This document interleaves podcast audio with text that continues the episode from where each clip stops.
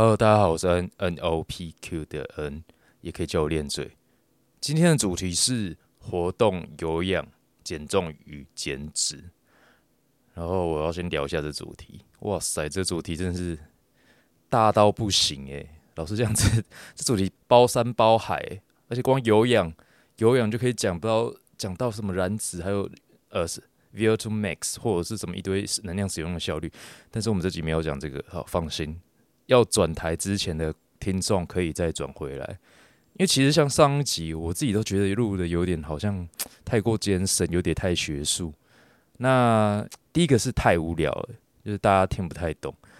然后第二个，我我不希望我们节目变得越来越难，然后变越来越学术，然后一直讲 paper 那些东西。所以这一集虽然我要录一个很大，而且我觉得其实嗯难吗？要难真的也可以很难的题目，但是我不会变成，不会让它变成那样。所以，比方说像这一集，好，那我到底一开始要不要先定义好有氧或者是活动呢？诶、其实还是要定义一下，但是这里就要用我自己的定义喽。比方说有氧，我才不要管你网络上或者是一般的呃教科书定义有氧是怎么定义的，我要用我自己的定义。我这边要很简单的去定义有氧这两个字啊，有氧当然就是有氧运动了。那一般一定会讲到什么能量系统那些无微不微，我不管，我要用我定义，那就是反正不是重训，然后不像 HIIT 那种做一做就要停下来的，就是有氧，它必须是中等强度，你的心脏的那个心率稍微要，诶，好像心脏有点 砰砰跳，稍微高一点，但是又不能太高。对我们这里有氧就是不是高强度有氧，就是中等以下的有氧哦，或者是你知道能够持续性，所以重点是你心脏诶跳动的速度稍微快一点点。然后第二个最这个最重要，可持它是一个可持续性的运动，就是让你有一段时间啊、不能停哦，不像 HIT 要停下来的这种，我们就直接通称为有氧。好，够简单了吧？对，那活动更简单，活动就是反正不是那么正规，不是那么完全的一个模式的运动，但是有动到，你有动动身体的哪里都可以，反正你肌肉有收缩，然后这个我们就叫做活动。好，那诶、可能会有人讲，所以你就讲什么啊？游泳跟活动可以被你这样定义的，就是可以。你知道为什么吗？因为这是我的节目哦，我我我要怎么定义就怎么定义，不是嘛？因为如果不这样定义的话，后面很难讲，而且我不想这边讲一堆有的没的，让听众听不懂。所以反正就是这个定义，好不好？呃，接着来一下 Q&A 的单元。哇，好久没有做 Q&A 了。那这次我问一下，就是大家有什么问题？我发现大部分人都在问饮食、欸，啊，我自己的主题是有氧啊。虽然虽然可能他们以为是有氧，然后减重跟减脂是分开啦，但是我这边这集的重点其实不会放在饮食哦，可能会稍微提到，但是不会是饮食或者是营养。那所以问这类题目的朋友，可能就先抱歉。那因为时间的关系，我就只选三题比较相关的来回。那第一个有人问说，如何维持恒心跟毅力，中途比较不容易放弃？嗯。我先假设他是在说有氧运动啦，那如果他平常是在做有氧运动的话，我这里就先给你一个最直接简单的答案，就是挑一个你觉得没有那么累的有氧，还有你你想到压力不会这么重的有氧运动。哦，因为我其实不知道他到底是在做什么啦，因为有可能是骑脚踏车啊，有可能是跑步啊，然后可能更。更低强度的话就走路啊，但其实走路我觉得就不太会有那种放放弃的感觉，因为走路就真的很简单嘛，就走路到底有什么好难的呢？所以其实对于这种问题会中途放弃的，我个人都是建议你换一个可能强度再低一点，或者是一一个你想到压力不会这么大的运动方式。第二个问题是，请问假设一周设定要做一百二十分钟的有氧，一次做完跟分开做有差吗？那其他条件要一样。其实一百二十分钟，因为真的也不多，所以我个人认为是没有差啦，不会差到太多。可是如果假设这个时间拉很长，那我个人一样是我个人认为，其实分开会好一点点。对，那这个就牵扯到蛮多，这个等一下我可能会讲到类似的东西，就是 TDE，你 TDE 的让你身体自己限制耗能这个状况。那 TDE 的部分，等一下我再一次解释哈，现在先不讲。好，那第三个问题就是我们的节目的另外一个主持人雷克斯，他问说：打破减脂要全水煮的迷思。好，虽然这是饮食相关，本来是没有打算要回答这类的问题，但因为他是雷克斯，我就想说好啦，就把它放进。这三题当中的其中一题好了，那虽然对其他人问有氧相关的人有点抱歉，但是没办法，毕竟他是我们节目的一份子，所以他的意思就是，可能他有学生或者认识的人减脂就非得全水煮。好，那全水煮要干嘛呢？水煮意义就就是要少油嘛，或者是不要油嘛。可是其实，诶，要说全部都水煮。那第一个，你绝对油脂会不够。当然，除非你你会刻意去吃什么坚果或者是鲑鱼这些油脂比较高的原型食物，那不然你的油脂来源如果完全是全水煮的，可能会不够。然后为什么要全水煮？其实有两个原因。第一个是它可能要比赛，它的营养素真的不能估错。那如果你有加油，它不是水煮，它是炒的，或或什么，就是反正在或者是吃外食，它有加入油去做料理。那这个时候你要估营养素，可能就估的不是那么准。好，这是第一个，就它必须非常精准的估出它的营养素。那第二个就是它完全没有在管它的热量，也就是说它根本不算热量。它不算热量情况之下。可能就觉得我要吃的越干净越好，对，就是什么都要原形，那什么都要水煮。那回到刚才，就是你在做这些事情的，你要减脂减重，然后不管是任何的饮食方式，回归到最后还是要看你的总热量是多少。你要先做到这一点。那基本上你如果总热量它够低的话，什么样的料理形式其实。不要说没有影响，可能会有影响，但是它的影响不会大于总热量，所以我不知道他要我回答的是什么啦。但总之就是这两点，就是第一个，要么就是你非你非得非常非常精准的去计算你的热量；第二个就是你根本就没有在算，所以你只能靠这种方式去让你的热量尽量的降低。可是如果你是完全不算的人，这样你会吃的很痛苦，然后也有可能还是会热量盈余。但是我猜，就是如果是他的学生，应该不是要比赛的人，那我会建议你去自己动手算一下热量嘛，就可以不用吃的这么痛苦，而且也不会有缺少油脂的这个风险。好，Q&A 结束了，那要正式进入我们这一集的环节了。好，先来开个场。你现在收听的是《今天练嘴》。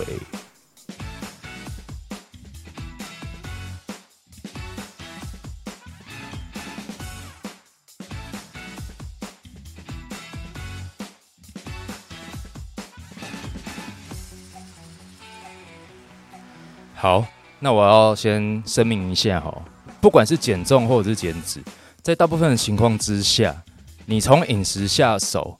一定都是会比运动还要快，还要有效率的。好，那我刚才讲的是大部分的情况之下，就表示有些有些人或者是有些情况下可能不是这样。比方说，呃，这阵子台湾蛮红的一个减重方式，其实它不是一个减重方式，叫做高能量通量、高通量。这个我们节目上有稍微提过一下下。好，但是没有真的讲过这个主题。那高能量通量呢？它其实是一个状态啦。这个有 follow 我 IG 人，大家都知道。简单来讲，就是让你在减脂的时候可以尽可能的不要去动到你的热量，从活动去制造一个热量赤字的情况，用这种方式来减脂。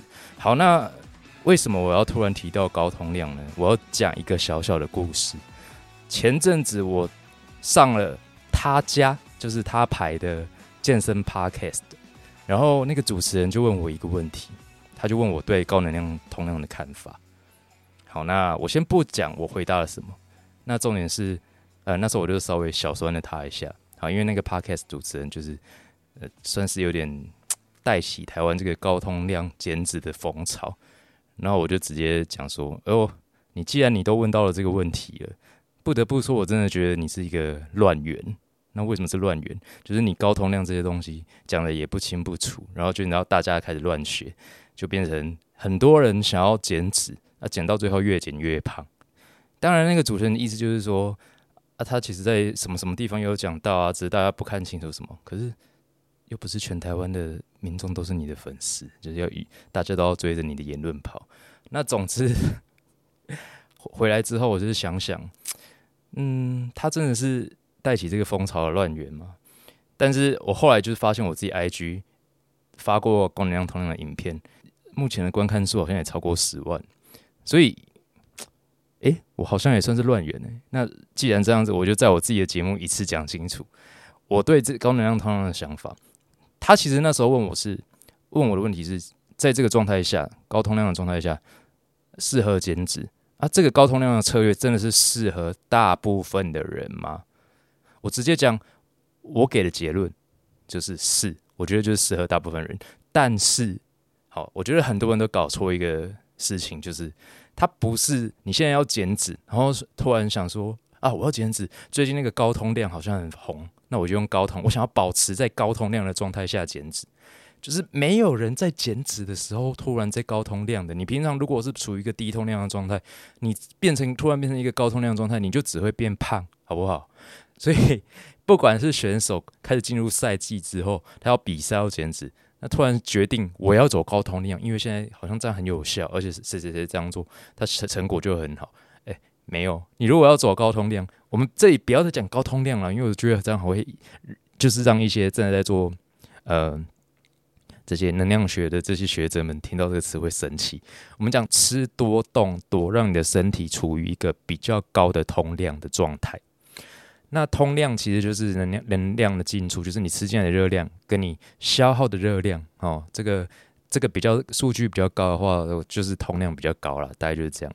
那其实为什么我说我觉得可以呢？适适用于大部分人，因为其实这件事情就变成是你在还没有要减脂的时候，你尽可能的把你的热量拉高，把你的活动拉高，然后当你在拉高你的。热量的时候，你当然要配合重训，或者是大量的活动，或者是有氧，尽可能的在你的热量被拉高的这个过程，不要增加太多的体脂肪。那也就是说，过了一阵子之后，你维持的热量可能比你前几个月还要高，但是你的体脂是没有变高的，或者是只高一点点。好，这个。这个是一个策略，就像你，你如果把你的整体的通量拉高，你现在吃进去的热量很够高，到时候你是不是在减脂时候，你就有很大的空间可以去砍你的热量？这是一个策略，但是这个策略不是在减脂或者是你开始要备赛的时候进行，而是高通量就是一个，就是一个平常你可以考虑。执行的策略就是这样子。现代的生活，比方说我们吃进去、进来吃进来的食物，其实我们的热量需求是不是偏高？那我们能选择的食物是不是热量偏高？还有我们的运动方式、生活方式，全部都要考量进来。我个人认为是。那这个是的原因是为什么？这我就不多讲了。好，那我这里这里当然不是是以健康为主要的出发点啦，因为我们现在讲都是增肌减脂嘛。好，那。因为这个要讲，这个要讲下去了，真的讲太多了，所以这个话题我们马上就在这边停掉，继续往下讲。那我刚才有讲到减重跟减脂，好，聪明的听众，你们应该会注意到，我把减重跟减脂分开。那为什么要分开？我想你们应该都很清楚，减重跟减脂是两回事。减重其实就是你数字，你体重机上的数字一直往下掉嘛。你你减去了脂肪，你也掉了肌肉量，还有当然有可能其他的一些组织什么的。但减脂，我们就是目标放在我们的脂肪、我们的体脂肪上，不管是皮下脂肪或者是内脏脂肪都好。我们就是希望我们减少身体的脂肪，这个叫减脂，尽量保留肌肉量。你要保留多少肌肉量？你的需求是什么？绝对会有不一样的策略。比方说，选手在减脂，跟一般人在减脂用的方式，可能就会不太一样。好，那减重其实相对来说是简单一点点，呃，不好意思，不是简单一点点，简单非常多。好，那现在的研究其实针对运动或者是有氧对于减重的效果的这种研究，其实也不少。那其实很多研究看起来，它下的结论是不是很有效？也就是说，有氧对于减重不是很有效。好，那有没有对于减脂的研究？当然也有，可是其实对于减重研研究比较多啦。好，那但是问题是。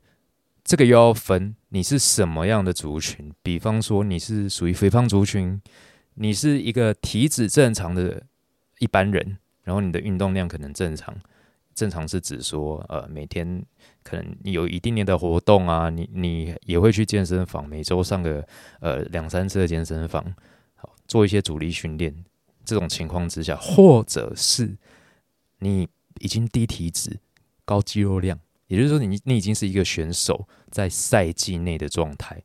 不同的族群在减脂减重上有氧的效果绝对不会一样。好，我先这样讲好了。如果你是一个就是可能肥胖族群，然后就是不会动，每天回到家啊上班也属上班也是属于静态的，然后回到家之后就躺着，你就是一个沙发马铃薯，那就一直吃，然后看电视什么的。你只要开始进行活动，你的减重减脂效果可能就会非常好。好，那可能就会有人有疑问了。既然你刚才讲饮食，或者是从呃摄取的热量来创造热量值，只是比较快的方式，那我到底有没有这个必要靠有氧或者是靠活动来创造这个热量缺口？好，那对我个人而言，这个问题就回到通量拉高这件事情是不是必要的？我说，对于减脂或者是对于增肌，好，那我个人认为是必要的。我个人呢，这我必须讲是我个人的看法，因为现在其实对于这个研究这类这类的，就是通量研究，证据其实好像也没那么的足够。那我们先不管现在证据到哪里。这样子的人目前看起来在增肌体脂上面的表现好像都还不错，好，所以至少我我个人就觉得，那同样拉高这件事情对于增肌减脂来讲是必要的。好，那从另外一个角度，比方说生化角度来看，好了，你同样是创造一个热量赤字，你在增肌的时候会需要一些营养，你在减脂的时候。呃，减脂你想要保留肌肉量，保留肌肉量的同时，你也必须要让你的肌肉合成的机会嘛。那同样的，你也需要，你也是需要一些营养。那这些营养当然不只是热量这么简单。当然，从能量学的角度来看，可能只是热量啊。但我们现在做不从能量学，我们从生物化学的角度来看，你你就是需要吃进一些东西，让你的细胞有足够的原料去进行这样子的动作。好。那有在追踪我 IG 的听众，而且有常看我线动的听众，可能就知道我最推的运动就是减脂或者是减重都是，应该很多人都很清楚，就是走路。好，那为什么是走路？我觉得我要在这里说清楚，因为我觉得很多人可能都会误解为什么会推走路。就是回到刚才前面 Q&A 的问题嘛，你为什么会开始觉得倦怠，开始会觉得很累，持续不下去？有可能是因为你现在做运动。对你来说是一个很大的负荷，可是走路实在没什么好负荷的。走路就是一件很轻松的事情啊，就是你要不要做到的事情。那你如果觉得外面太热，你可以去百货公司走啊。反正走路这件事情要达到实在太简单了，你只要有走路，它就是会消耗的热量。那因为我常常在讲走路，可能有人就会误会说，那是不是我跑步就不好，我踩自行车就不好？诶，其实也不是，因为如果你有办法做一些让心率更高的有氧运动，或者是你可以办有办法做 HIT，当然你就去做嘛。可是对很多人来说了，尤其是对一般。大众来讲，没有习惯做有氧的一般大众，光是要想到我要一段时间为了减重或者是减脂要进行有氧，光想到就累。那它能够持续多久？我才会特别推走路。好，那不是因为什么在走路这个区间，在这个心率区间的燃烧脂肪速率比较高，不是因为这个原因哦。那有在追踪我的人，其实应该都知道，我已经讲过很多次燃脂跟减脂的不同。就是你如果要减脂，你不要看什么样的运动，你的燃烧脂肪的速率是不是，或者是当把拿脂肪当成能量使用的这个比例，来当成你要不要选择这项运动的参考依据。因为其实这个我们从实验来看，从这个当成依据，其实很多时候都很不准。就是到最后你会发现，A 这个运动。它好像当下燃烧脂肪比较多，B 这个运动当下使用能量，诶，燃烧的脂肪没有那么多。可是长时间来看，两者减去的体脂或者是体重其实是差不多的。实验结果就是这样子。然后接着我要讲有氧适合的时间，也就是长度以及强度，也就是你的心率。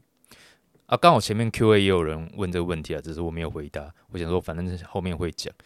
好，那其实，在回答这个问题之前，我们必须要问你的目的是什么？也就是你的目的是像选手那样子，在某一个特定的时刻达到最低的体脂，那之后会不会复胖？那只只是其次，或者是你的目的是我减脂减重，然后达到了目标之后，我要。一辈子维持，那这两者的做法当然其实差很多啦。好，那在回答这个问题之前，我想先讲一件事情。既然会有这个问题，那就代表其实大家应该都了解，有氧或者是活动，不是一直往上拼命的拉高就一定代表越好。你只要有动，当然就会消耗能量。但是它不会是线性的，也就是说，它在某一个区间是比较有效率。我刚才前面有一个 Q，有一个有一个问题是，他问说一百二十分钟，那到底是你分开来做比较好呢，还是你合在一个时间会比较好？这个就是开始要讲你在运动的过程当中，能量是怎么样被保留，还有能量最有效率的区间在哪里。在讲这些之前，大家可能要先知道一件事情，就是人体有一个机制。那这个机制就是你的身体很聪明，它会借由你的活动量、运动量来调控你身体每日的耗能。那简单来说，